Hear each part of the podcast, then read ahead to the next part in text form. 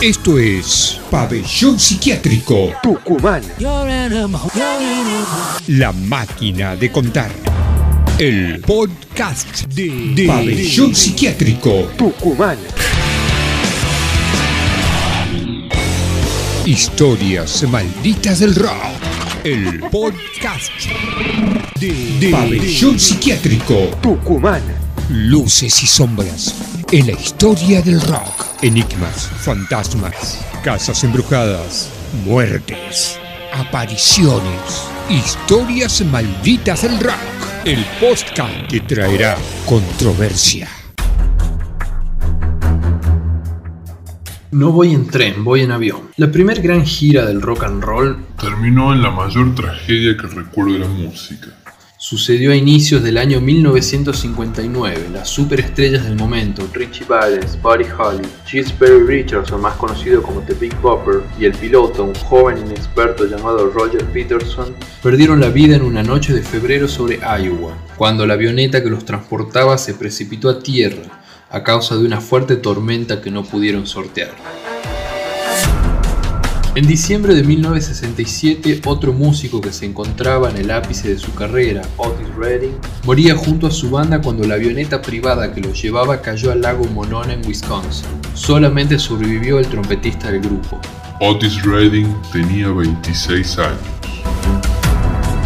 En octubre de 1977, tres integrantes de la banda Lynyrd Skinner murieron en otro accidente de avión, esta vez en Mississippi, en una tragedia que ya había tenido sus advertencias y hasta premoniciones. El grupo había decidido alquilar un avión para reducir las horas de viaje en sus giras, y habían optado por uno que tiempo antes había sido descartado por la banda Aerosmith, justamente por no considerarlo seguro. La tragedia se produjo días después de que el grupo de rock sureño editara su quinto álbum, Street Survivors, que curiosamente lleva la palabra sobrevivientes en su título y que mostraba en la portada a los integrantes de la banda con los ojos cerrados y envueltos en llamas. A principios de los 80, el padre del heavy metal Ozzy Osbourne se encontraba realizando una de sus primeras giras como solista, tras distanciarse de Black Sabbath. En una parada, el guitarrista Randy Rhodes aceptó el ofrecimiento del chofer del bus para dar una vuelta en avioneta. Después de un par de giros en el aire, el aeroplano comenzó a caer en picada en dirección hacia el micro donde estaban los demás miembros de la banda.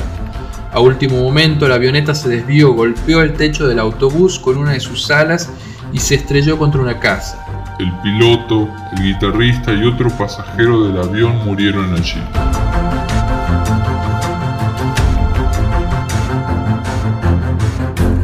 Pero sin dudas uno de los casos más emblemáticos fue el del guitarrista de rock y blues Steve Ray Vaughan, quien perdió la vida en 1990 después de haber superado un problema de adicción al alcohol y las drogas y que ya empezaba a convertirse en una leyenda viviente de la guitarra.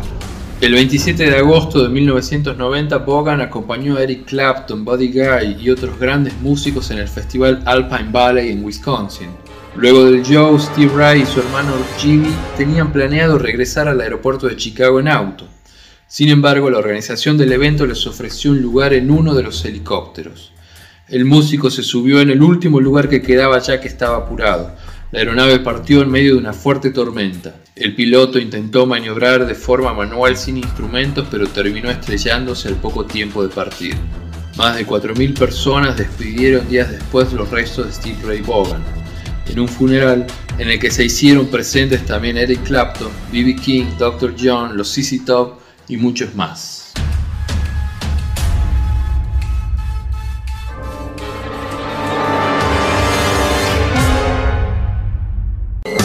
Esto es Pabellón Psiquiátrico Tucumán. La máquina de contar.